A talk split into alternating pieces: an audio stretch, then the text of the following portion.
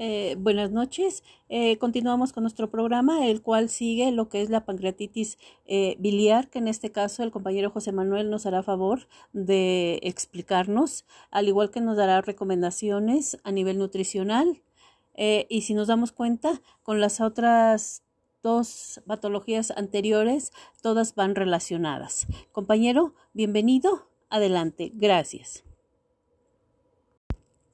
Eh, buenas noches. Eh, continuamos con nuestro programa, el cual sigue lo que es la pancreatitis eh, biliar, que en este caso el compañero José Manuel nos hará favor de explicarnos, al igual que nos dará recomendaciones a nivel nutricional.